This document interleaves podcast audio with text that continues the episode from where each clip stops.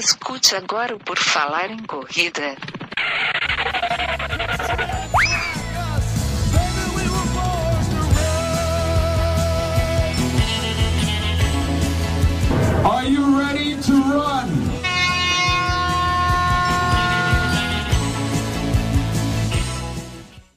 Olá, corredoras e corredores de todo mundo. Está começando agora o podcast feito para quem é louco por corridas. O Por Falar em Corrida número 86 está no ar. O programa de hoje vai falar sobre correr e beber, com convidados especialistas, pelo menos em beber. Para começar a apresentar os convidados, ele com a sua frase motivacional, Enio Augusto. Tudo bom, Enio? Tudo bem, a realidade é uma ilusão que ocorre devido à falta de álcool. Também com a gente hoje, Newton Generini. Tudo bem, Newton? Tudo bem, tudo certinho. Também, como sempre, Maurício Geronasso, nosso guia espiritual cervejeiro do podcast. Tudo bom, meu Maurício? Boa noite, amigos. Tudo na paz. Também com a gente, um cara que a gente falou em falar em cerveja, o cara já se alistou para participar aqui do programa. Tá, não foi bem assim, a gente convidou ele, mas falou numa roda de cerveja, tá aqui ele, Danilo Confessor, de volta ao Por Falar em Corrida. Tudo bom, Danilo? Opa, tudo bom? Boa noite, pessoal. E falou em cerveja, pode me chamar, viu? Tô dentro sempre. Nem que seja aí de Brasília, tu vai contribuir com a tua parte de cerveja, então. Meu copo tá vazio aqui por enquanto, eu vou encher daqui a pouco. E para esse programa especial sobre cervejas, a gente trouxe um convidado mais do que especial. Foi uma indicação do Maurício, né? O Maurício, como tem esse prazer na bebida, já seguia ele no Instagram, é isso, Maurício? Isso, no Instagram. É o sommelier e mestre em estilos de cerveja, além de corredor amador, Ticiano Melo, conhecido nas redes sociais como Cervejeiro Corredor. É esse teu perfil lá no Instagram, Ticiano? É isso aí, gente. Boa noite. E é uma satisfação grande mesmo estar com vocês aqui para tentar ajudar sobre o assunto. Legal, vamos então bater um papo sobre corridas e cerveja. Eu, que entendo mais é de ficar bêbado do que de realmente de cerveja, sou o Guilherme Preto e quem quiser saber mais sobre a rede Por Falar em Corrida de Comunicações pode acessar o nosso site, o www.porfalaremcorrida.com e lá você vai ver o nosso guia de corridas, das corridas que participamos, as provas que vêm por aí, que vão acontecer no decorrer dos próximos meses, e cinco regras para corredores viverem em sociedade. Acesse, comente e nos ajude a fazer um Por Falar em Corrida cada vez melhor. Vá lá no site, entre na aba Entre em Contato, disponível na nossa página do Por Falar em Corrida. Envie sua mensagem, opinião ou sugestão, assim como fizeram o Ronaldo Silva e o Flagner Camargo, não é isso, Enio? Exatamente, o Flagner mandou mensagem lá no nosso, na nossa página do Facebook, também comentou no vídeo do YouTube 85, falou o seguinte, boa tarde galera, gosto bastante de ouvir o PFC, principalmente no YouTube, sem edições, vocês são muito comédia, sou amador nas corridas e deficiente visual, e sempre aprendo alguma coisa com vocês, nem que seja um mau exemplo, abraços. Somos comédia, Enio, conseguimos, atingimos nosso objetivo. Por fim, a gente tem também o Ronaldo Silva, né, que mandou uma mensagem pra gente hoje, é, domingo de manhã sobre uma a corrida da lua cheia que teve em Florianópolis, um relato da prova. Legal, então muito obrigado, participem e nos ajudem com o Por Falar em Corrida. Vamos dar uma passada pelas principais notícias do mundo da corrida nos últimos dias. A primeira notícia é: Coreia do Norte reabre inscrições da maratona para estrangeiros. Isso, eles tinham decidido que não iam aceitar inscrições de estrangeiro, que já não é muito fácil, né, um estrangeiro entrar lá, por causa do surto de ebola. Mas daí o governo voltou atrás e agora os estrangeiros que querem ir para a Coreia do Norte correr uma maratona podem tentar se inscrever. Segunda notícia: estudo descobre o óbvio: alimentos altamente processados são os mais viciantes. Eles possuem aquele pozinho, então, realmente? Olha, devem possuir. A gente tem aqui os principais alimentos, né? Pizza, chocolate e batata fritas estão entre os mais viciantes. Que grande novidade, né? Eu já diria os mais gostosos também, né? Porque... Eu, também. Maratona de Nova York realizou seu sorteio de vagas. Na última semana, nas últimas semanas, a maratona fez o sorteio das vagas. Eram 80 mil inscritos para 14 mil vagas. Teve bastante gente que a gente pôde ver na hashtag no Instagram que foi sorteado. Os brasileiros que foram sorteados foram debitados em quase mil reais no cartão de crédito só na inscrição. É muita sorte, né? Exatamente. E a última notícia de hoje é banda faz cover da música do Por Falar em Corrida enquanto corre se revezando em pista de atletismo. A gente já tá atingindo as pistas de atletismo então, Enio? The Tiro Tracks, eles fizeram uma versão de Born to Run acústica correndo numa pista de atletismo. E eles se revezavam passando a palheta e o violão. É, um deles pegava, cantava música, corria um pouco, trocava o violão e o outro músico pegava o violão dali e continuava a música de onde parava. Geralmente eles paravam a música quando tem aquela parte que só fica instrumental, sabe? Que não tem a voz. Pô, legal, cara. Isso tá lá no site, lá? Está no nosso site por falarencorrida.com. Para muitos, corrida e cerveja não combinam. São até antagônicos. Álcool e saúde? Impossível. No entanto, na área de bebidas, a cerveja é preferência nacional e, principalmente nos últimos anos, junto com o crescimento de corredores, temos visto um aumento no número de corredores que uniram a corrida à cerveja, ao gosto pela cerveja. E não são aquelas comuns que estamos acostumados, são cervejas artesanais, dos mais diversos tipos e gostos. Tudo minuciosamente experimentado e examinado pelos apreciadores de cerveja. Nesta edição um tanto etílica, vamos falar sobre correr e beber. Beber cerveja, no caso. Mas não é até cair. A gente não pretende cair, pelo menos nesse podcast. Mesmo que você não seja adepto da cerveja, fique conosco até o fim. Afinal, se ficarmos tontos e sem condições de voltar para casa, precisamos de ajuda de alguém que pelo menos esteja nos ouvindo agora para nos dar o rumo de volta para casa.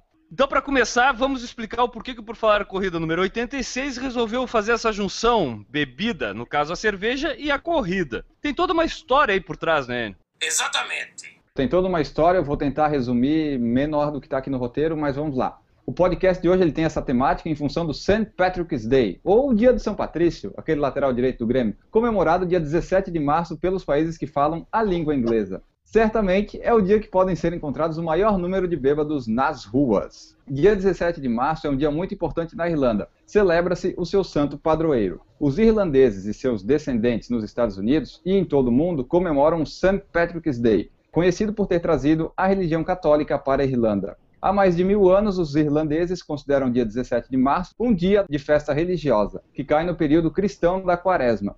O St. Patrick's Day, feriado nacional na Irlanda, é também um feriado em Montserrat. No Canadá, Reino Unido, Austrália, Estados Unidos, Argentina e Nova Zelândia, é amplamente celebrado, mas não é um feriado oficial. Se não é oficial, é compulsório, cara. Porque eu tive nos Estados Unidos no 17 de março, inclusive véspera da meia maratona. Cara, para as ruas, para a cidade, para tudo lá por causa desse feriado aí. E o St. Patrick's Day é comemorado pelos irlandeses nas cidades grandes e pequenas, como se fosse o carnaval aqui no Brasil. Algumas comunidades chegam até a atingir rios ou córregos de verde, as pessoas vestem-se de verde, pintam trevos no rosto, o trevo é o símbolo da Irlanda, e o São Patrício usava como uma metáfora para explicar o conceito da Santíssima Trindade, Pai, Filho e Espírito Santo. E as pessoas é. também assistem aos desfiles da St. Patrick's Day. Entre as crianças, há a tradição de beliscar os amigos que não vestem verde neste dia. A cor que domina o St. Patrick's Day é o verde. Nós aqui na transmissão estamos todos de verde, né? Tiras! O trevo que acompanha São Patrício, por ser verde e representar a boa sorte, acabou se tornando um símbolo do patriotismo católico do país na Irlanda. A tradição de se usar verde no dia de São Patrício começou com o simples ato de pregar a roupa a um trevo semelhante ao que o santo carrega. Era um ato meramente religioso até que em 1798 foi utilizado pela Sociedade Reformista United Irishmen de forma política. Para conseguir apoio popular, eles saíram às ruas vestidos de verde no dia de São Patrício. Desde então virou regra. Todo dia 17 de março, feriado nacional, os irlandeses festejam St. Patrick's Day de verde. A expressão irlandesa the wearing of the green, vestindo verde, significa usar um trevo ou então outra peça de roupa em referência aos soldados rebeldes contada a história toda aí de St. Patrick's Day, a gente pode começar a falar diretamente do nosso assunto principal aqui, que é corrida e cerveja. Eu vou começar nada mais pelo modo mais lógico, vou chamar o cara que é o corredor cervejeiro, o Ticiano Melo. Da onde tu tirou esse codinome corredor cervejeiro? Da onde vem essa tua paixão pela corrida e pela cerveja? Te apresenta para nós aí, por favor. Bom, pessoal, como já foi falado, meu nome é Ticiano, eu agora estou falando com vocês aqui direto de São Paulo, onde eu trabalho. Eu sou natural de Recife, mas por questão de trabalho, eu hoje resido em São Paulo. Essa brincadeira de correr e de cerveja começou praticamente com a minha vontade e a necessidade de conhecer melhor aqui a cidade de São Paulo. É uma cidade muito grande, é uma cidade que eu sempre tive curiosidade de conhecer e de viver aqui, mas a oportunidade só veio por causa do trabalho. Então chegamos eu e minha mulher, e o que, que a gente ia fazer para conhecer a cidade? A primeira coisa que a gente achou, pô, sabe que quando a gente quer alguma coisa de verdade, ela aparece. Pô, o universo conspira realmente a favor da gente, né? E apareceu um evento chamado Sampa Beer Tour, que nada mais é do que uma, uma reunião de beer turistas guiados por um sommelier que passa por alguns bares da cidade e você tem a oportunidade de conhecer a cidade, conhecer bares e cervejas especiais. Esse foi o meu primeiro contato com a cerveja especial, isso foi em novembro de 2012. E somado a isso, a gente começou assim, como é que eu vou falar para vocês, gente? Por falta do que fazer, imagine isso, por falta do que fazer e por uma questão de tédio que a gente estava passando no, no início, a gente começou a frequentar o Parque do Ibirapuera, porque a gente estava com problema ainda de residência, a gente passou quase dois meses morando num quarto de hotel, começou a bater o estresse, então a gente foi aproveitar o meu horário de educação física do trabalho para que eu e minha mulher fôssemos ao parque. E começamos a correr brincando. Depois disso, recebemos o convite para participar de uma, de uma corrida organizada, que a, a largada era lá na Praça Charles Miller, então a gente começou a pensar assim, pô, distribui o kit da corrida num shopping de um lado da cidade, a largada de outro, temos outra oportunidade para conhecer a cidade. Então a brincadeira foi mais ou menos assim. E conversando com o sommelier nesse evento que eu falei no início, é, foi um cara muito bacana, o, o Fabiano, esse camarada me deu praticamente uma aula sobre cerveja e como se aprender a respeito de cerveja. Eu fiquei curioso a respeito disso. E parei para pensar também na, na, minha situação, pô, eu sou um cara hoje, eu tenho 42 anos, estou praticamente há 5 anos de me aposentar, eu sou um funcionário público, estou praticamente terminando meu tempo, e o que, que eu vou fazer depois disso? Um cara aposentado, com uma idade relativamente baixa, cheio de energia, fazer o que em casa? Pô, ao invés de ficar tomando esporro da esposa, pô, vamos procurar ocupação. Pô, eu decidi estudar cerveja. A pegada foi mais ou menos essa. Pô, legal, cara. Então, a cidade de São Paulo te trouxe dois hobbies aí que até são fascinantes, por que não, né, cara? Exatamente.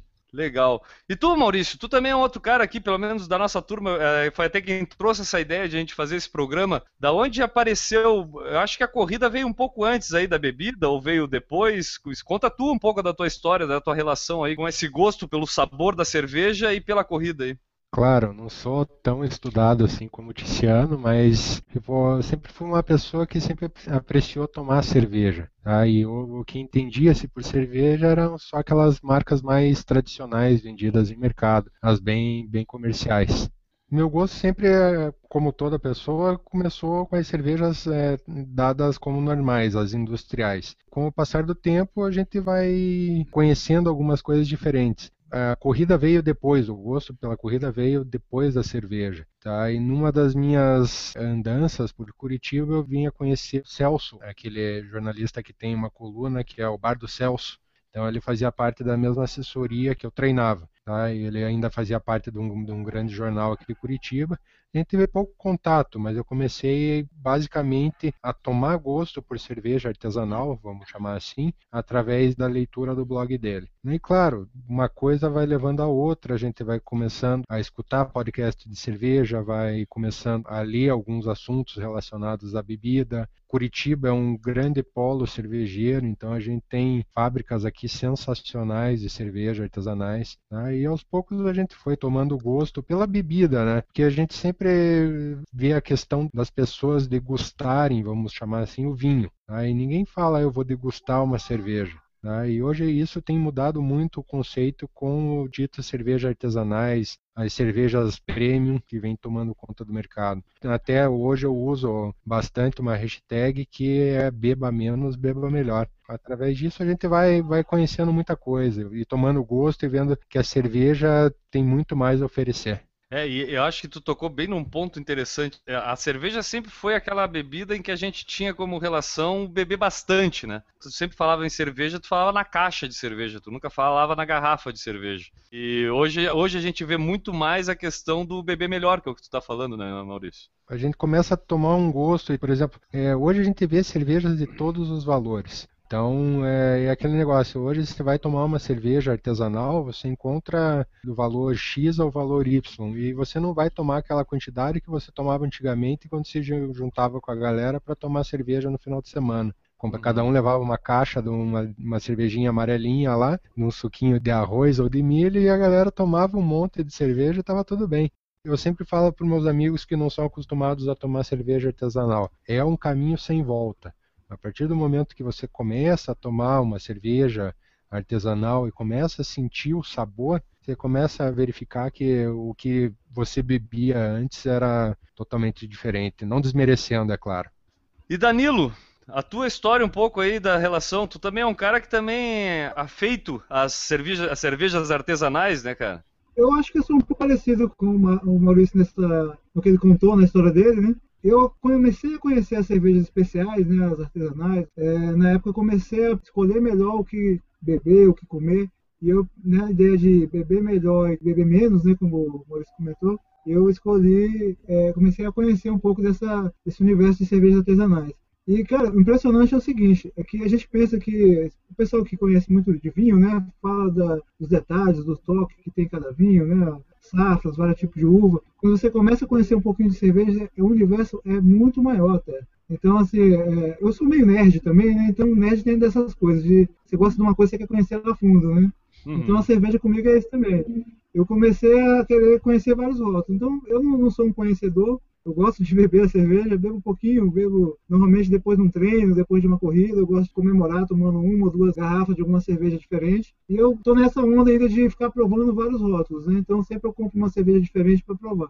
Tu tocou também num ponto bem legal, essa questão do, do corredor nerd também acontece, né? A gente quando começa a correr e tem essa vocação nerd, também na corrida a gente começa a pesquisar mais, a querer se informar mais, então a gente percebe que é meio que uma característica de todo mundo aqui, é essa curiosidade com as coisas que tem como prazer na vida, né? A corrida e a própria bebida. Eu queria saber do Newton, qual é o teu contato com bebida, cerveja, Newton? Tu bebe cerveja ou tu é um cara não alcoólico, que nem o Enio? Eu sou totalmente abstêmio.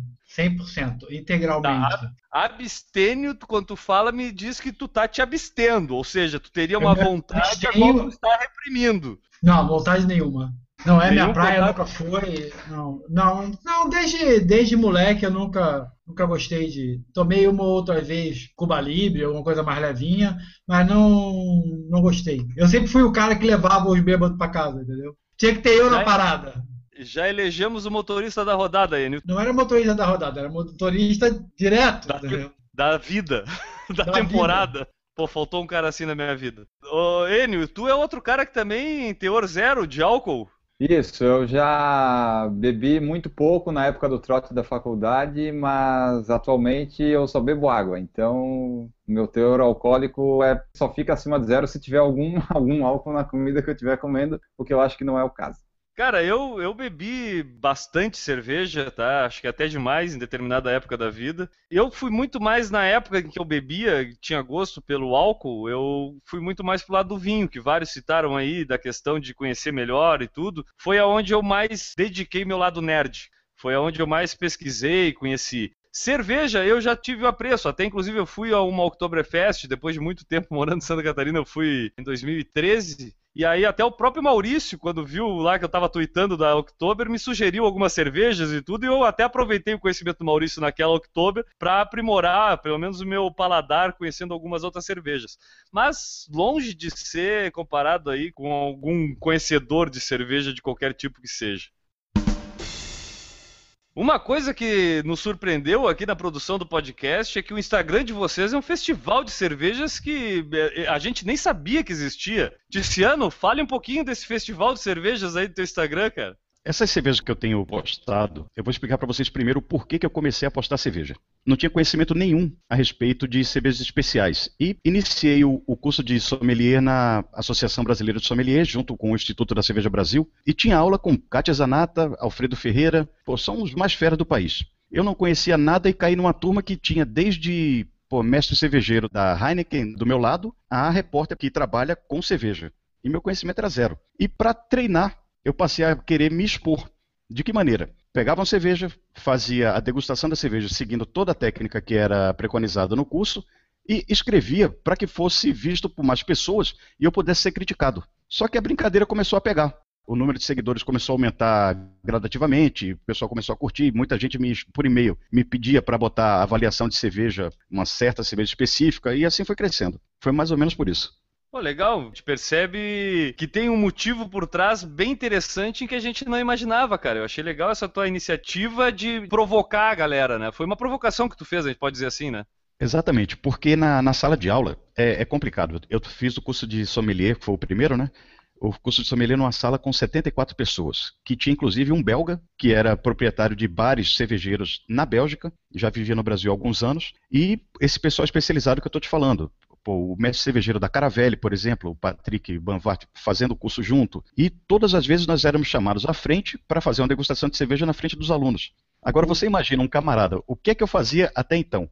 Eu era um major do exército que só era acostumado a tomar a minha cerveja Heineken quando eu queria fazer festa, ou a minha uhum. escolzinha quando eu estava dentro de casa. E o como que eu vou falar? Como é que eu ia agregar aquele vocabulário específico do sommelier?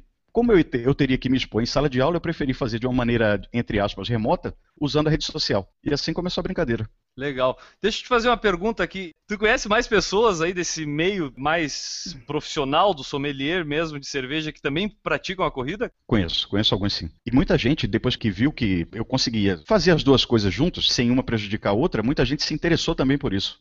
A primeira vez que a gente ouve isso, parece que não combina, né? Vou beber cerveja e vou correr. Talvez até para quem já esteja utilizando a corrida como um, um recurso para melhorar a sua saúde, parece hum. que a uhum. bebida não entra redonda aí. Até vou aproveitar para perguntar para o Maurício, que é um cara que usa, usou a corrida como uma recuperação de saúde e tudo, e tem a cerveja aí no meio não influencia nada, Maurício? Ou pelo menos tu não percebe influência nenhuma nisso? Pessoal, vou ser bem sincero, a questão de influenciar tem que ser muito bem separada. Por exemplo, eu já tive duas, três oportunidades que na noite anterior de uma corrida eu, eu bebi. Tá? E eu senti no dia da corrida que há interferência muito grande no desempenho. Tá? Eu não me senti bem, a corrida não foi a mesma. Então, é, existe a questão de saber separar o consumo da cerveja e do álcool antes ou depois de uma prova. O antes, claro, nunca vou aconselhar. E eu falo o antes da prova, por exemplo, ah, se você for tomar um chopp, uma cerveja para dar aquela relaxada antes da prova, na noite, tranquilo, mas o problema é se você passar disso que foi o meu caso. Em algumas vezes acabei abusando na noite anterior e paguei o preço na prova. Atrapalha? Atrapalha sim, se você fizer o uso antes da prova. Mas eu acho que, por exemplo, no meu caso, hoje eu bebi, ontem eu bebi. Não estou tomando uma cerveja agora porque amanhã de manhã eu tenho um treino já específico para fazer. E eu sei que se eu tomar uma cerveja agora, o meu desempenho no treino não vai ser a mesma coisa. Então, dou aquele tempo, ingiro bastante água para dar aquela limpada no organismo do álcool, para poder não, não atrapalhar a performance seria errado da minha parte dizer que não atrapalha. Só que se você fizer tudo com moderação e dentro de um planejamento específico, você não vai ter problema nenhum. O Danilo, ele é outro cara também que é, buscou resolver sua obesidade com a corrida e a cerveja dá aquela barriguinha, pelo menos é o folclore de que se dá a barriguinha. Tu não tem é, esse receio, Danilo? Ou correr te permite até daqui a pouco ter esse prazer da bebida? Eu entendo o seguinte, todo remédio depende da quantidade, né? O remédio, se você toma demais, ele vira veneno. É a mesma história para bebida, para comida, para o que for. Eu acho que, assim como na corrida a gente tem que medir bem a intensidade e o volume, né, que são os dois controles que a gente mais tem na corrida, que é a intensidade e o volume, na bebida e na comida, eu acho que a quantidade e a qualidade também é outra coisa que a gente tem que medir bastante. Então, assim, para beber, eu fiz isso. Eu, eu, era o bebedor da cerveja amarelinha, da redonda, né, da dessa redonda, e é aquele negócio, a gente comprava de caixa, como o Guilherme falou mais cedo. As cervejas especiais, além de serem mais fortes um pouco, então a gente não consegue beber uma atrás da outra como as outras, ela tem o ingrediente também que dificulta beber bastante, que é o preço. Elas são muito caras. Não dá para tomar muita cerveja uma atrás da outra. Aí é, é ruim pro bolso. Com relação à saúde, eu acho o seguinte, Primeiro, a gente tem que ter consciência que se eu tenho um objetivo, por exemplo, meu próximo objetivo é correr uma maratona, agora a maratona do Rio. Não dá para, no dia anterior a um treino pesado, eu estar tá tomando uma cerveja exageradamente. Depois do treino, principalmente depois de um longão muito grande, aquele longão puxado, depois de um calor muito grande, eu deixo até no carro, pronto para quando eu chegar, encontrar com a galera e a gente comemorar. Depois de uma, uma corrida, a gente faz muito isso também, a gente chama de isopor amigo. Eu entendo a cerveja ou uma comida diferente também como um bônus aí depois de ter feito um esforço muito grande. Eu acho que esse é o caminho. A questão é a moderação, eu acho, que é a grande diferença, talvez, daquele folclore antigo que a gente tinha da cerveja do beber bastante até cair, né? É, até discordo de você que é antigo, na verdade. Hoje você tem assim, duas vertentes. Essa vertente do Tiziano, do Maurício e Danilo, que é a que usa a cerveja como um prazer. E você tem a outra vertente da gurizada aí, que toma até cair. É ainda é o mesmo caso de você quando era guria. Não, essa vertente não mudou. É, a vantagem é que a vertente mais moderada, digamos assim, do pessoal mais maduro, tem essa possibilidade de tomar uma cerveja educadamente, digamos assim. Na minha época, isso não existia. E tu, Enio, tu tem alguma opinião aí sobre esse pessoal que bebe e corre? Tu que é totalmente contra qualquer tipo de nutrição especial para a corrida? Sobre a cerveja em si, é às vezes que eu experimentei, como eu devo ter experimentado essas normais aí, o gosto não foi bom e nunca mais me atraí para tomar, né? Mas o que eu vejo bastante não é o caso dos três que estão aqui, que eles bebem moderadamente e têm um paladar, digamos, mais refinado, né? Mas esse pessoal mais jovem, ou até alguns mais velhos, eles saem, compram 12, 24 latinhas e bebe. É tipo uma competição. Teve até um cara outro dia ali, semana passada, que morreu lá na, na universidade, não sei das quantas, lá de São Paulo, coisa assim, porque bebeu 50 mil litros de cerveja. Então o pessoal exagera, né?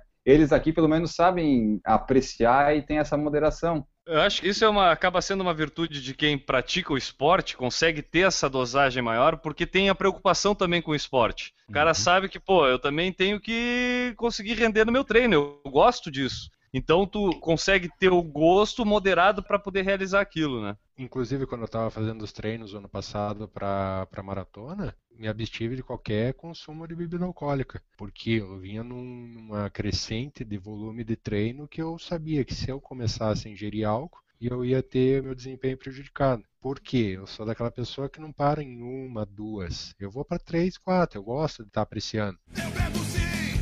E isso atrapalha no desempenho, não tem como dizer que não atrapalha. Até utilizando o que a gente falou naquele podcast do descanso também é treino, a gente precisa do período de recuperação. E esse período de recuperação para um treinamento de maratona, ele é, acaba sendo muito mais fundamental, porque o volume de treino é muito grande e o espaço de tempo entre um treino e outro é pequeno. Então, se nesse espaço de tempo tu não der a condição 100% do teu corpo se recuperar ali, tu começa a realmente comprometer o teu rendimento. Não tem sentido você se matar para correr e depois passar o domingo inteiro enchendo a cara de cerveja. E sobre qual cerveja combina com corrida? Ticiano, tu tem alguma sugestão para dar assim um tipo de cerveja especial, uma cerveja premium que combine mais aí com a corrida?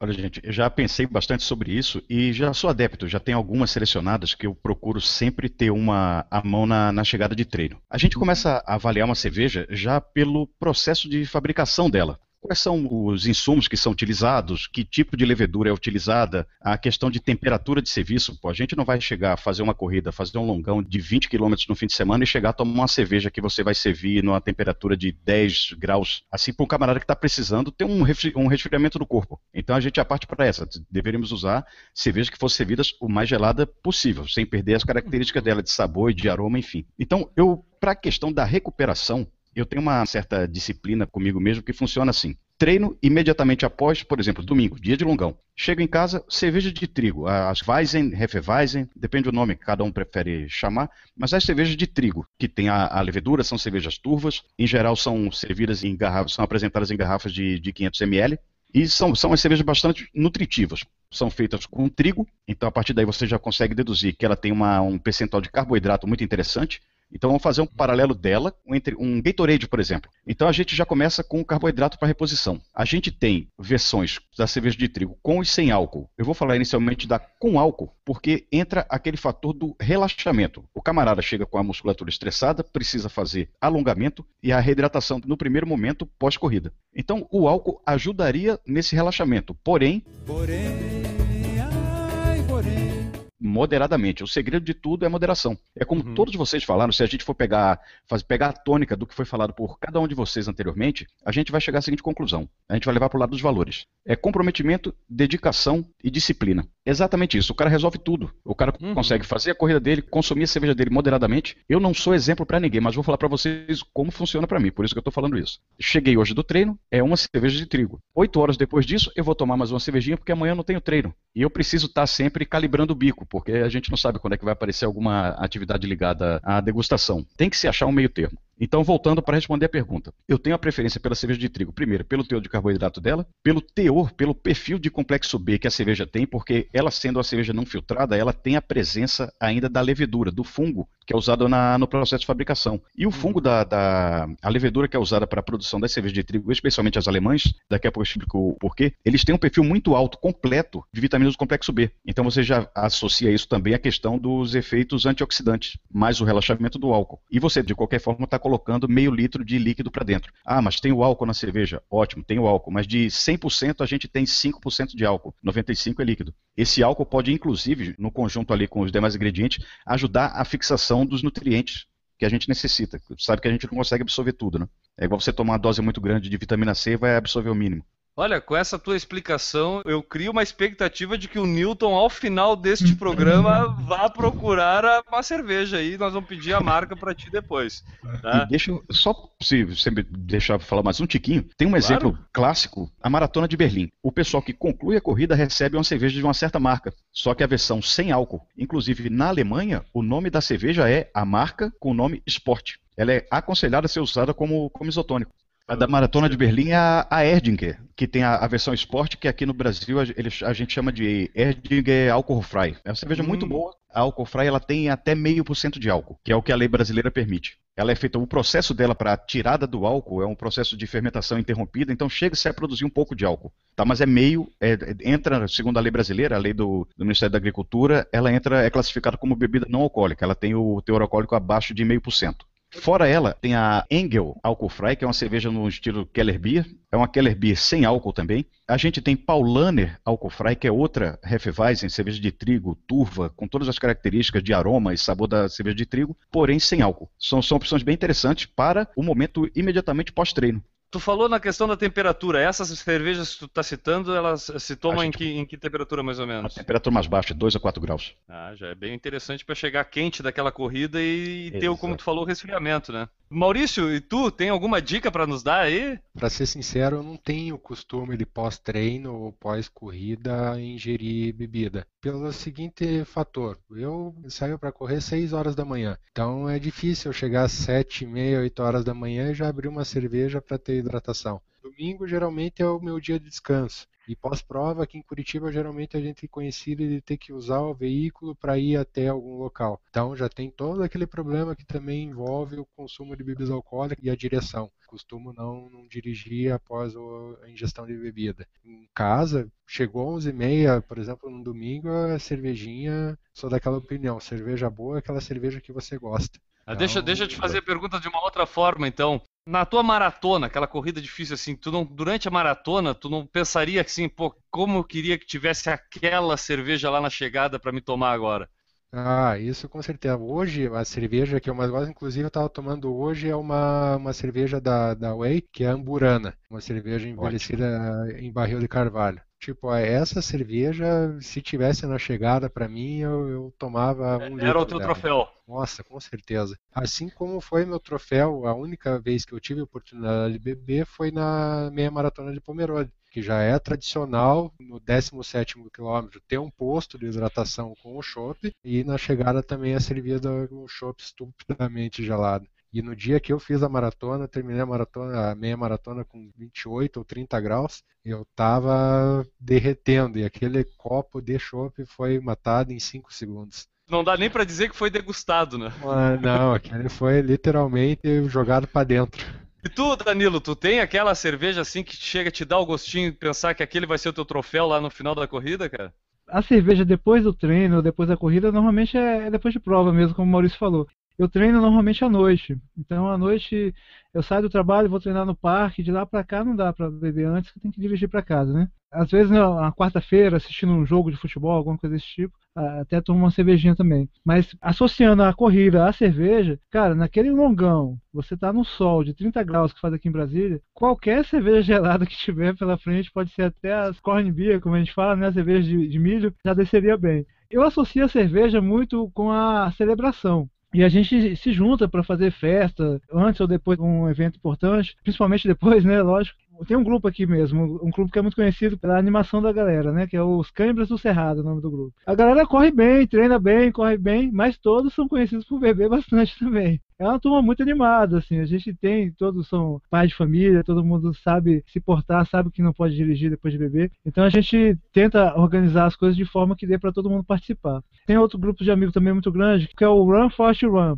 que é uma galera também super animada, o pessoal gosta pra caramba de celebrar, tanto com vinho como com cerveja. Então eu faço muito essa associação. Depois de um, uma prova importante, aqui em Brasília a gente tem muita meia, muita prova tradicional de 10 km. Então nessas provas a gente costuma juntar sempre numa tenda de uma assessoria que a maioria do pessoal treina, ou leva mesmo uma, uma tenda nossa mesmo, e monta lá o tal do, do isopor amigo, que a gente fala. Todo mundo leva um pouco de cerveja e se encontra ali todo mundo. Essa é a minha associação que eu faço mais com a cerveja e a corrida.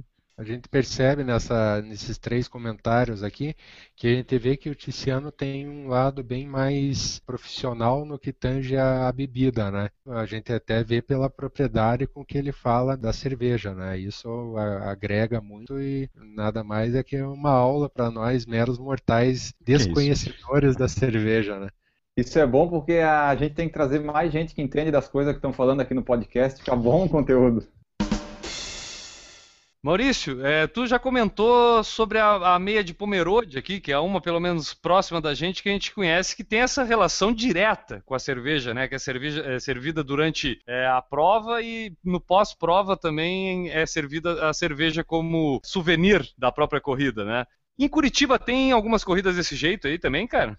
Isso, aqui em Curitiba, a primeira corrida que eu tive conhecimento que envolvia a parte de cerveja como hidratação é a corrida com o nome de Bar em Bar. Tá? Ela foi criada por uma assessoria aqui de Curitiba, inclusive a assessoria que eu faço parte hoje. Nada mais é do que um percurso de 5 quilômetros, onde existe acho que quatro ou cinco bares, tá? onde é dado um copo de chopp Tá? Ela não tem nenhum cunho de, de competição, é, geralmente ela é realizada no final do ano de, em matéria de confraternização. Tá? É uma corrida que os 5 km é feita em uma hora e meia. Depois, há dois anos atrás, surgiu nos mesmos moldes a Drinking Run, que nada mais é que saía de um bar e ia para outro. Tá? depois mudou o formato dessa drink run, onde em vez de bar, eles andavam com um carrinho, aqueles carrinhos de chopp portátil, e tinha três, quatro espalhados no trajeto também de 5 km. Então a galera saía, tomava o chopinho e sempre terminava no bar que começou tomando chopp também. Então, mas era é uma corrida nada mais que para divertir e confraternizar. Tem gente que, claro, que chega no final de 5 km, a gente vê totalmente a alteração da pessoa, né? Teve gente que voltou no percurso. Teve gente que fez a maratona nesse percurso. É, de 5 km ele duplicou, provavelmente. E aí, São Paulo, Tiziano, tem alguma coisa desse estilo já ou tem alguma coisa planejada? Olha, é interessante tocar nesse assunto porque aconteceu aqui em Santo André, é uma cidade aqui da Grande São Paulo, a Beer Run, a primeira. Era um percurso também de 5 quilômetros com algumas, algumas prendas que os corredores tinham que cumprir. Então iniciaria com uma caneca de chopp de 500 ml na largada. A partir daí faria o percurso passando por bares diferentes em cada bar 300 ml e mais 500 ml na, na chegada. E em São Paulo só essa que tu tem conhecimento, Tiziano? Sinceramente eu só, só conheço essa. Mas tem, eu acredito ser uma cidade, até por ser a maior cidade da América Latina, ter um público muito grande envolvido com cerveja aí. Acho que tem público, né? Acho que dá para sugerir para alguns organizadores daqui a pouco, até para alguma marca de cerveja dessas até que tem mais relação com o esporte, como tu citou do caso de Berlim aí, daqui a pouco aparecer investindo nesse setor aí em São Paulo. Será que não? Eu acredito que sim. São Paulo é uma cidade que tem gente de todo tipo de preferência, todo tipo de cultura, de questão de valores, questão de interesses. É uma loucura. Realmente é uma loucura. É uma cidade que encanta, que fascina e tenho certeza que qualquer tipo de ideia que alguém chegar aqui em São Paulo e apresentar de uma maneira clara, o cara consegue adeptos facilmente. E ainda mais envolvendo essa paixão nacional e ainda com esse, com, com esse ar, é, o apelo da corrida, exatamente. E Danilo, Brasília, tem alguma coisa de corrida envolvendo cerveja já? Tem. Aqui já teve algumas provas que no final da prova tem uma festa, né? Então tem um open bar de cerveja, alguma coisa desse tipo. Tem uma prova que é até conhecida, se você pesquisar na internet aí, corrida da cerveja, você vai achar muita foto, muita coisa até estranha. Não é bem uma corrida, é uma maluquice. É, o pessoal tem que beber uma quantidade. Eu nunca participei, mas é, é uma distância até curta, eu acho que é um quilômetro mais ou menos. É em equipe, o pessoal tem que levar um engradado de cerveja, algo desse tipo, e tem que beber todas as cervejas até o final. É um negócio bem maluco, assim, né? Então é uma festa que o pessoal faz e tem essa bagunça lá no meio. Mas provas assim com a temática da cerveja mesmo, é só essa que eu me lembro. E teve uma prova agora esse ano, e um, um, amigo meu fez uma prova pequena para 200 corredores. Foi um amigo desses grupos que eu te falei, do Run Fast Run, que decidiu fazer a corrida começando os trabalhos. A ideia da corrida foi interessante. Ele fez cervejas especiais para a prova, pegou uma cervejaria artesanal aqui de Brasília, montou um kitzinho com três tipos de cervejas diferentes as cervejas bem leves, né? Sem muito teor alcoólico, porque o pessoal que quisesse beber depois da prova poderia beber ali tranquilo. E fazia parte do kit. Era uma ideia de ter um brinde diferenciado, né? Foi legal. Isso aí, ele está planejando outras provas desse tipo, de repente coloca uma cerveja dessa novamente.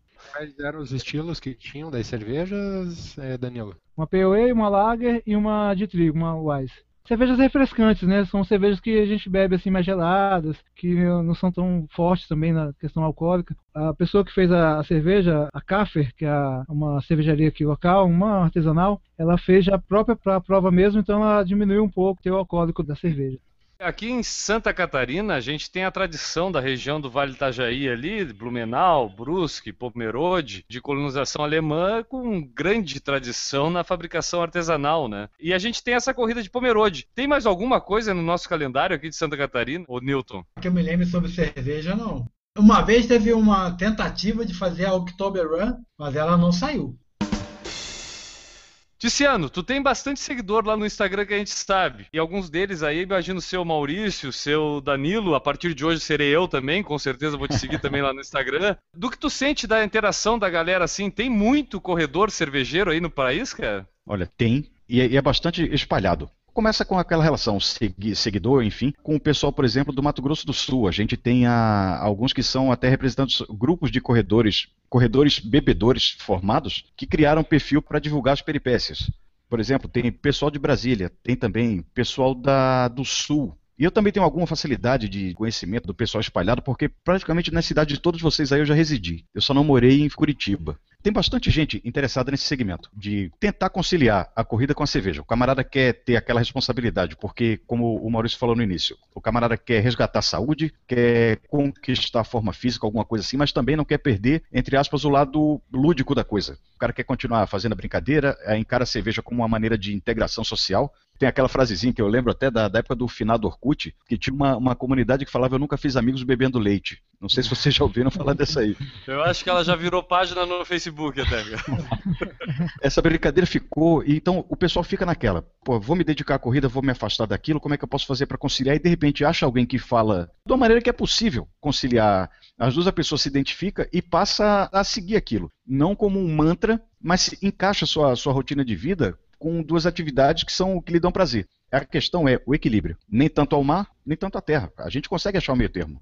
Eu acho que é exatamente essa questão do hobby, né? Transforma num hobby, deixa de ser aquela questão, ah, não, vamos beber. Porque é, trazendo de volta o que a gente tinha como impressão antigamente da cerveja, era pra, né? Não era, não era para matar a sede, né? Era para ficar bêbado. E a gente descobriu nesse meio tempo aí a questão de ter o prazer de sentir o gosto. E Exato. aí surgiu esse novo setor aí no meio, né? Que acho que é onde está crescendo a coisa bastante. Bem por aí. Sobre o Instagram, né? O Instagram é uma coisa que pega fácil, são as hashtags. Até eu, eu divulguei com o Maurício um tempo desse, a hashtag que é Correr e Beber que foi eu e um colega meu que criamos, um colega meu, na verdade, criou o um amigo meu muito grande, o Cláudio. E, cara, é engraçado que a gente rapidinho começou a criar vários amigos só colocando uma hashtag Correio Bebê. Pra você ver como ah, uma coisa que é. São duas, são duas coisas que as pessoas gostam de fazer, né? Da, que as pessoas próximas da gente, e rapidinho a gente juntou as pessoas. Eu, foi assim que eu conheci até o Ticiano. O Instagram dele, eu descobri pesquisando hashtag que tinha a ver corrida e bebida. Legal, isso, é, isso são as redes sociais realmente, né? A hashtag que serve justamente para isso, para integrar num lugar só coisas do mesmo assunto, né? Acabam uhum. permitindo que a gente conheça outras coisas daquele assunto que está nos interessando. E eu volto a fazer a analogia, isso geralmente acontece quando a gente começa a tomar gosto e paixão pela corrida realmente. A gente vai atrás de assuntos relacionados àquilo. Então, acho que esse meio das redes sociais também nos permite aguçar um pouco mais o nosso hobby, seja ele beber cerveja ou seja ele correr, né? Para vocês que gostam de beber e tal, das cervejas diferentes, essas, digamos, normais, Skol, Brahma, para vocês é uma heresia tomar ou vocês tomam para dizer que é ruim ou elas são boas? Não chega a ser uma heresia, não. Eu, eu tomo muito dessas cervejas também. A gente brinca falando que ela é corn beer, né? Porque ela tem muito milho na receita dela. Ela é uma cerveja para beber muito gelada, porque ela meio que anestesia a papila gustativa, né? Então a gente nem consegue sentir o gosto bem.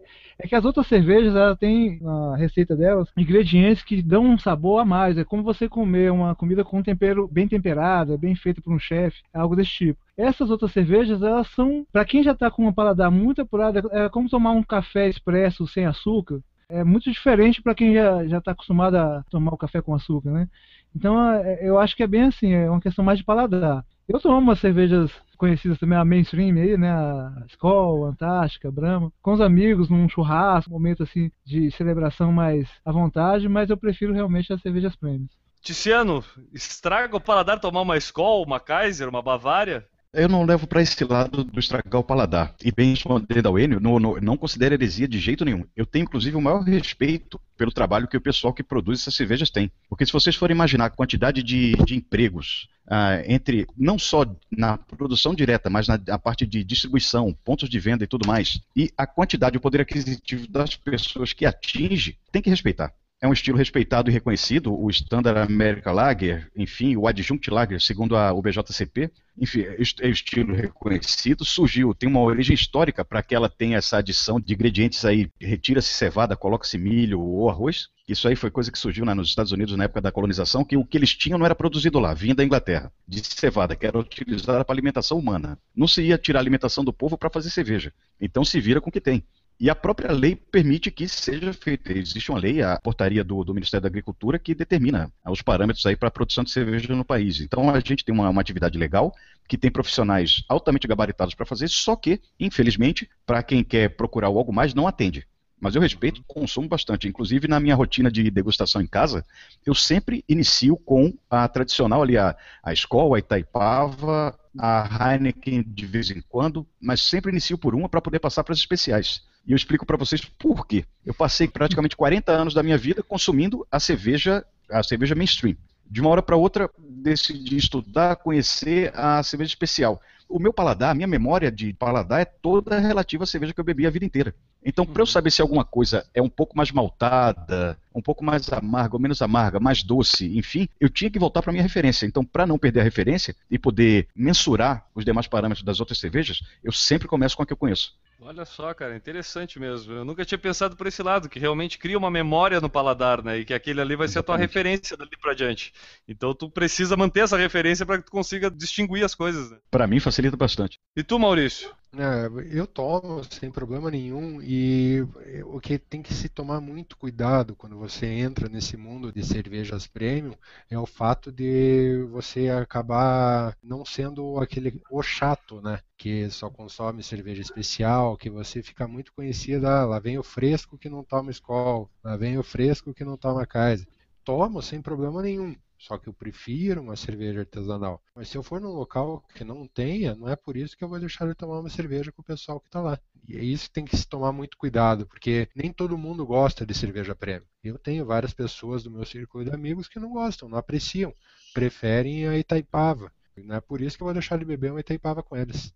Pois é, o que eu escuto muito, eu gosto de Heineken. A Heineken já é uma cerveja um pouquinho mais forte do que essas outras, né? Só é, em questão de sabor. E eu vejo muita gente que não gosta porque já acha amarga.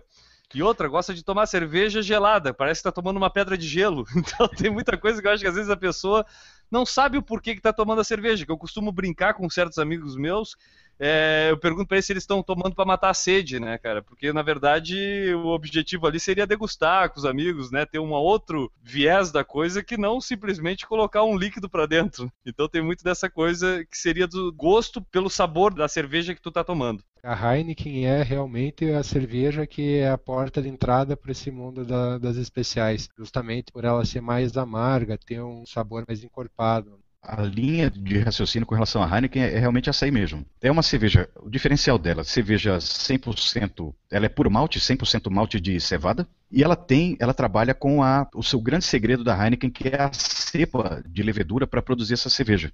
É um segredo guardado a 200 mil chaves. Ninguém tem acesso àquilo, só o pessoal bem gabaritado mesmo, porque ela tem algumas características que dão. Uh, muita gente quando percebe os aromas da Heineken, julga que ela tem uma carga maior de lúpulo. Mas, na verdade, aqueles aromas da Heineken não vêm do lúpulo, são substratos da fermentação. A própria levedura que dá aqueles aromas. Ela tem uma tendência, realmente é um pouco mais amarga, os tanques de fermentação não são iguais aos das outras cervejas, que ficam na vertical, elas ficam na horizontal realmente, porque é uma levedura tão especial que ela não aguenta muita pressão. Então, para diminuir, se tombou a tina de fermentação para que tivesse menos pressão nela. Então, tem uma série de características. É uma cerveja realmente muito bacana. Então ela já é meio, podemos falar como o Maurício falou, a porta de entrada ali. Tu começa a perceber um gosto diferente quando tu começa a consumir a Heineken, né? Eu, por exemplo, um leigo no quesito cervejas, que não passo da Heineken, ainda estou na porta de entrada ainda, não estou nesse mundo de vocês. Para mim, teria algum problema eu consumir essa Heineken pós-corrida? Isso pode me causar mais uma desidratação, por de repente a cerveja ter esse caráter diurético? Me corrija se eu estiver enganado, entendeu? Ou Sim. o ideal aí é realmente, se eu quiser utilizar a cerveja como um complemento para minha corrida, para ter essa hidratação, eu tenho que realmente procurar uma cerveja especial aí nesse caso. A Heineken seria uma opção, que a gente pode considerar como sendo aceitável, sim, realmente sim. Mas a questão da desidratação, o efeito diurético a cerveja tem, afinal de contas a gente tem álcool na composição, apenas a gente tem que ficar atento à quantidade de álcool que está se ingerindo. A gente vai uhum. esbarrar naquele outro paradigma que a gente colocou há pouco tempo atrás, a quantidade. A questão é a moderação. Se a gente achar o equilíbrio, a gente consegue conciliar as duas coisas. E acredito que isso é com tudo na vida, né? Por exemplo, eu praticamente toda cerveja especial que eu consumo é dentro de casa. Eu prefiro ir no, no, ponto de venda, pesquisar, levar minha lista, conversar com o vendedor, escolher, trazer, botar na temperatura correta dentro de casa, usar com o copo adequado que eu tenho dentro de casa para não passar raiva. O cara te dá um copo que é de um estilo X para tu tomar uma cerveja Y, eu não gosto muito desse tipo de coisa. Só que também em casa eu tenho que estar disponível. Aí imagina a situação, o camarada está naquela da curtição dentro de casa, o filho toma um tombo, toma um corte, precisa de atendimento médico e o camarada, pô, não pode fazer nada porque está fora de combate. Tudo é moderação. A gente tem que raciocinar com um contexto maior.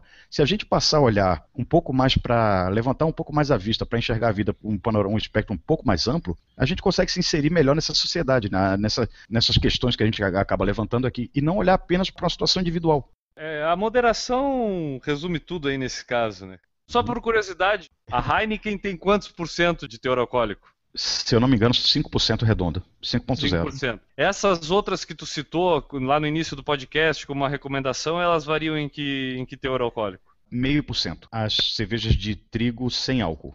Elas entram naquele caráter não alcoólico que tu não citou alcoólico. até quando falou delas, né? Mas acho que eu bebo fica em geral entre 4.8 e 5.5, mais ou menos. Aqui no meu conhecimento de leigo, eu fui pesquisar algumas coisas na internet e acaba que vai bater meio com o que eles falaram aqui. A gente pegou lá os benefícios da cerveja. O Ticiano vai poder confirmar se está certo ou está errado. É rica em antioxidantes, vitaminas, minerais, águas e até mesmo fibras provenientes dos cereais utilizados na sua produção. Consumida com moderação não tem problema, como já foi falado aqui, e reduz o estresse pré-prova, como o Maurício falou lá no comecinho do podcast. Os perigos do excesso que eu consegui reunir aqui foi, é, não sei se acontece de fato, né? Dificuldades para dormir, pode influenciar no seu apetite, o corpo fica desidratado e você está mais propenso a fazer idiotices. Só um, detalhe, eu não cheguei a perceber se, se você falou. É, nas propriedades, falou alguma coisa sobre o efeito anti-inflamatório? Porque a, a, a, cerveja, os, os, flavonoides da cerveja, elas evitam que, que haja aquela colagem de plaquetas que geram processos inflamatórios. Por favor, não encare isso como remédio, tá? Mas, Sim. na minha compreensão, seria o que ajudaria o camarada a evitar uma canelite, por exemplo. A gente até publicou recentemente, Ticiano, que o pessoal é, descobriu o efeito anti-inflamatório na maconha, né? Então fica a dica para pelo menos permanecer na lei, né, utilizar a cerveja como esse processo, né, para não ir através de drogas ilícitas, no caso. Já que você falou da maconha, tem uma coisa interessante que um dos componentes da cerveja, o lúpulo, que dá o, o aroma cítrico na, na cerveja, cítrico, herbal, enfim, ela é da família das canabinoides. Então justifica, inclusive, essa semelhança no efeito dela, né? Exato. Enio, tens alguma outra corrida para falar para a gente aí? Então, o que eu tava, quando a gente estava procurando assuntos e tal para o tema, é, surgiu, obviamente, a Beer Mile, que é uma corrida que combina com beber cerveja, né? É, geralmente lá, no, lá na Europa, Estados Unidos, é mais comum. O pessoal se reúne numa pista de atletismo, aí antes de começar cada volta eles tomam 300 ml de cerveja. Toma 300 ml, dá 400 metros na pista. Toma de novo e vai. E o recordista mundial dessa Beer Mile conseguiu correr em 4 minutos e 57. Algum de vocês se arrisca? Quer te inscrever nessa prova, Tiziano? Vou começar a treinar e vou treinar bem pra ela. Maurício, vai junto? Ah, já tô comprando minha passagem. Vai também, Danilo? Eu vou até pesquisar o, o, vídeo na internet, que eu vi o vídeo dessa quebra de recorde. Eu vou procurar e vou passar pro Andy pra botar no post. Porque são os corredores assim de elite, não é pangaré igual eu aqui. Os caras correm pra caramba. Por falar em corredor de elite, que gosta muito de cerveja e compartilha bastante coisa assim, às vezes é o Adriano Bastos, né? Isso, o Adriano Bastos é tradicional, além das comidas, as bebidas. Tanto é que no aniversário dele ele colocou lá a foto dos presentes que ele ganhou. Só tinha cerveja que ele tinha ganhado dessas artesanais. Exatamente. Uma última pergunta aqui, se o Ticiano me permite abusar do conhecimento dele, que tem enriquecido muito o nosso podcast aqui. Ticiano, muitas pessoas procuram como resultado também da corrida a questão estética, né? O emagrecimento, uhum. mas também manter a boa forma. A barriga de cerveja, cara, realmente é, é, um mito, não é um mito? Acontece, não acontece? A cerveja causa barriga ou não causa barriga? Até onde eu li, não existe comprovação científica disso não. O iogurte, por exemplo, se a gente for pegar 80 ml de cerveja, 80 gramas de iogurte, pegar várias medidas padrão de vários itens, você vai ver que o suco de laranja tem mais caloria que a cerveja, o iogurte tem mais caloria que a cerveja, muito mais, o suco de maçã tem mais caloria que a cerveja. O problema é que ninguém bebe 4 litros no dia de suco de maçã. Uhum. A gente esbarra naquela questão da, naquela questão da quantidade. Ninguém passa uma tarde inteira tomando um copo atrás do outro de iogurte. Não existe comprovação científica de que a barriga é fruto da cerveja exclusivamente, né? De quem bebe, no caso. Exatamente. Tu estava preocupado com a barriguinha ou não, Maurício? Não, tem aquele ditado, né, que um homem sem barriga é um homem sem história, né? Então. Nossa, excelente. Ah, então eu tenho muita história para contar, viu?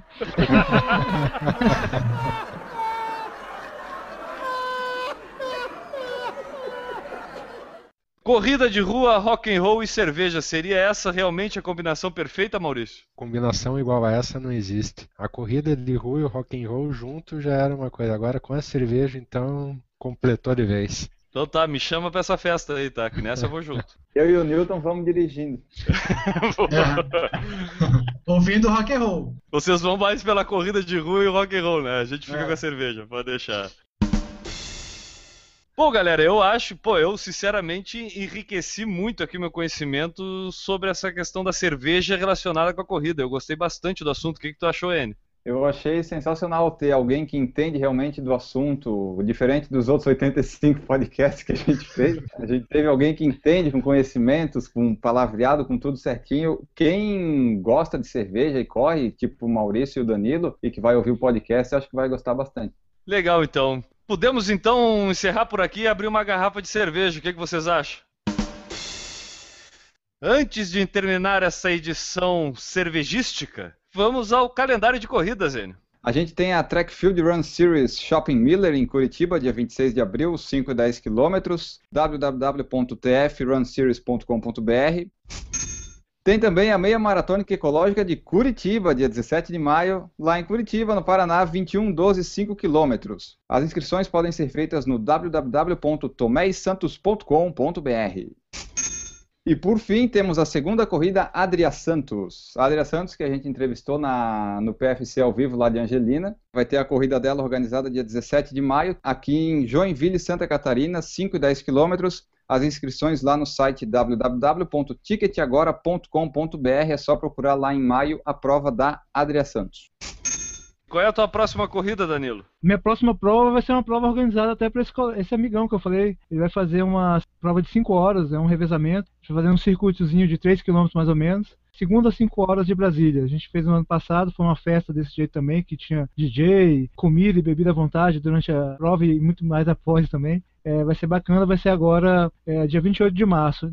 E a próxima prova assim mais bacana é a, a World Run, né, a Wings for Life, que teve no ano passado em Floripa. É uma prova muito bacana. Eu, eu sempre que eu falo dessa prova, eu falo dos três pontos que são importantíssimos. O primeiro é uma prova que ela tem a inscrição dela é para pesquisas contra lesões da coluna espinhal, né? Então é uma prova beneficente 100%. Isso eu acho muito interessante, é difícil a gente encontrar provas desse tipo. Segunda coisa legal é que ela acontece simultaneamente em vários lugares, são 33 países dessa vez. E por último, e, e o mais diferente dela, né, é que é a, a, forma como a prova acontece. É uma prova que não tem chegada, dá para participar todo mundo. Eu estou escrevendo a minha esposa para fazer uma caminhada, depois que, que tem a largada em si, meia hora depois sai um carro pra, e o carro sai numa velocidade e vai pegando, passando pelas pessoas, a cada pessoa que vai passando acaba a prova dessa pessoa. É uma prova muito bacana, por ter participado da prova no ano passado em Floripa. E esse ano eles, a prova veio para Brasília, uh, o pessoal da Red Bull entrou em contato comigo, me chamou para fazer uma reportagem sobre a prova, eu não sabia nem meio como é que ia ser. Então é bem bacana, eu acho que é uma prova que vale a pena. Brasília é um, é um lugar fácil de chegar dos outros estados, então eu estou contando aí que vem bastante gente para cá. Vai ser dia 3 de maio. Se eu não me engano, são 26 dólares. Quem é de Brasília, eu acho que é obrigatório participar, é uma prova super diferente. Acho que o pessoal de Brasília vai, vai vir bastante, mas eu, eu espero ver bastante gente de fora.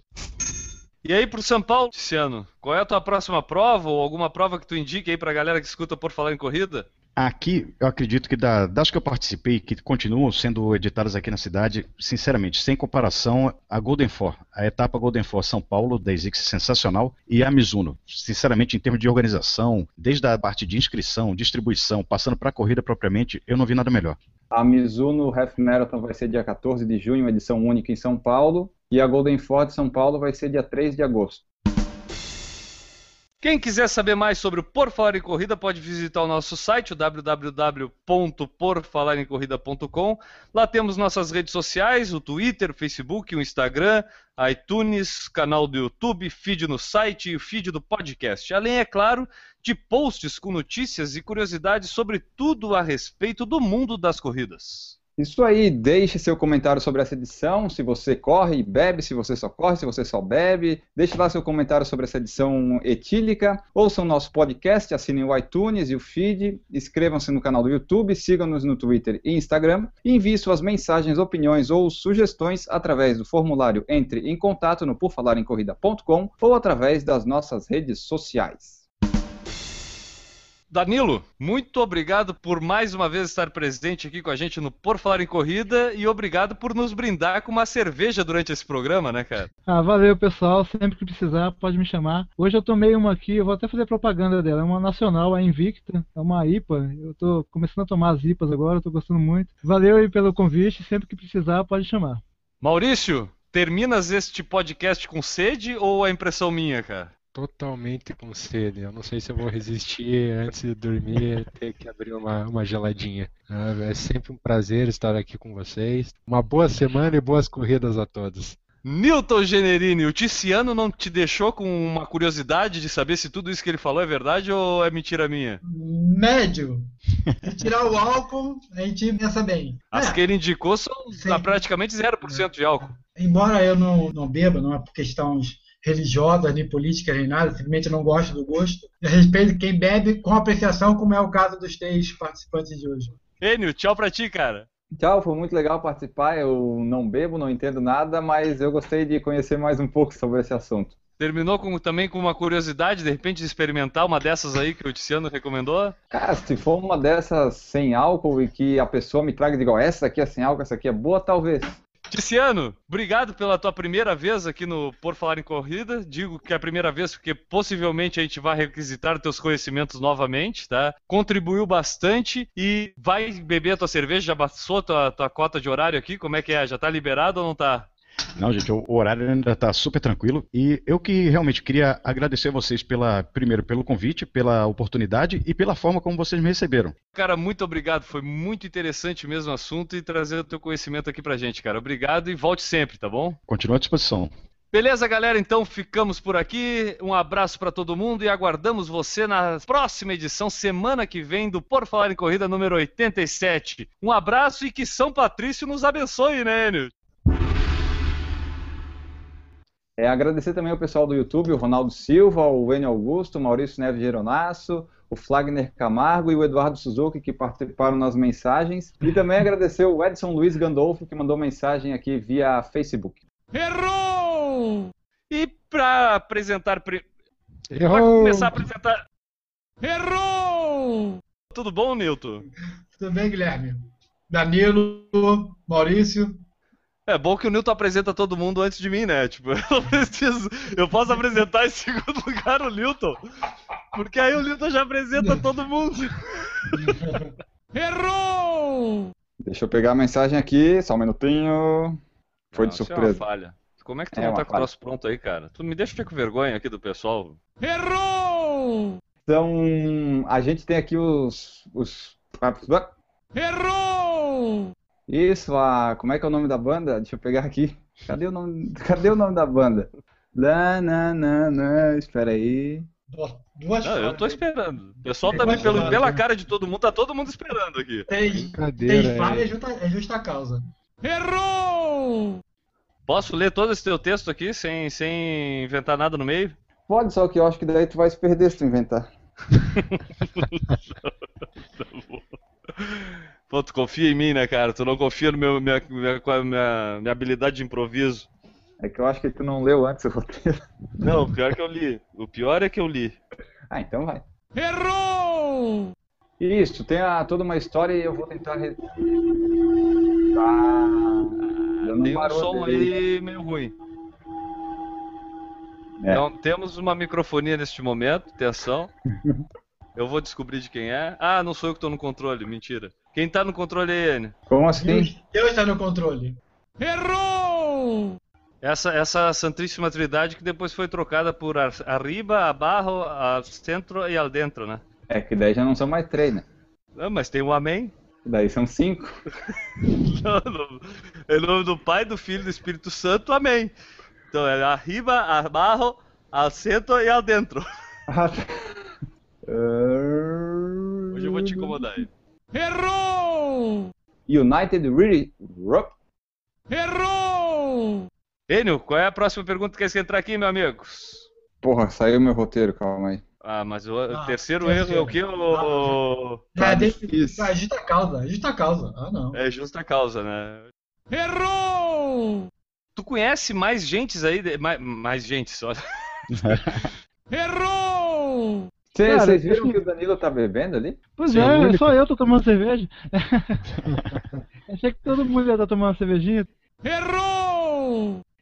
Vai. Ah, o, o Edson Luiz Gandolfi está assistindo ao vivo e, pergunta, e, diz, e falou assim na nossa mensagem, né? Pergunta para o Enio, o que é mais fácil, o Newton gostar de beber ou o Grêmio ganhar algum título? Essa é difícil.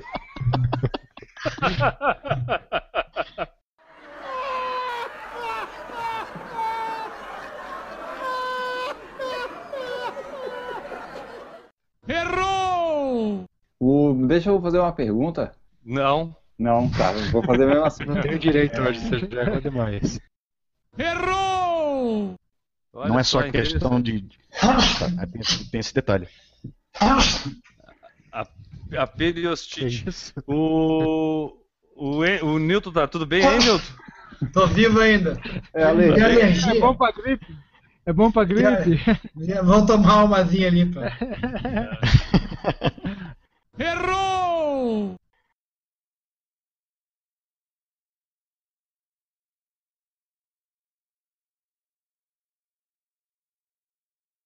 E antes de cada volta, eles tomam uma, um copo de. Não sei se é um copo, como é que chama isso? É um copo? Uma taça? Como é que é? Um Uma- São 300, Uma só- garrafa, uma long neck. É uma long neck, é 300 ml. Isso. Tomam Pô, 300 não, ml. para, para, para, para tudo, para tudo. Entre um copo e uma long neck existe uma diferença pra mim gigantesca. Eu não sei pra vocês. Tá bom o cara não beber álcool, mas não saber diferenciar uma long neck de um copo, porra, é. Cara, o meu aqui é um copo de água de requeijão que eu tomo. Eu não tenho o padrão. Errou! Então tá, viu, Newton? Sim. Por que Então, essa eu, tua cara? barriga, essa Eu tua não barriguinha aí não é da cerveja, tá? Barriguinha, é barriguinha de tanquinho, tá? De comer no tanque, né? É. Errou! Eu não vou saber dizer se eu invejo mais é, a- o conhecimento de cerveja do Ticiano ou a organização dele, cara. Tipo, porque eu não consigo ter essa, essa organização de rotina.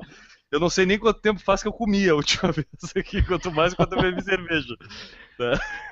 Errou! Vai vir bastante, mas eu, eu espero ver bastante gente de fora. Espero que venha mais alguém aí do, do, do Corrida no Ar. Errou! Errou! Errou! Participar do Corrida não, não, do Por Falar em Corrida. Pra participar também. Enio, depois tu corta essa parte que ele fala do concorrente, tá? Pois é, rapaz, como é que pode? No finalzinho, é, eu falei tão bonito. Ah, não, não tem problema, não. Pode, pode, a única coisa é que o Sérgio, o Sérgio Rocha vai ficar bravo contigo que tu falou o nome dele aqui no nosso programa, tá? Que ele tá queimando. Vai processar, vai processar o Procafo. Guilherme, você pode falar que a culpa é da cerveja que eu bebi. Errou! É, deixa eu pegar o nome aqui do rapaz que trouxe pro Internacional que fez a piadinha. Quando tu falou, deixa eu pegar aqui, eu achei que tu ia dizer o tatu, porque tu meteu o dedo no nariz e tirou? Errou! Foi uma- um amor aqui, foi muito bom ter estado com vocês. Eu sou meio embriagado nesse momento, eu vou desligar, tá bom? Tô indo dormir.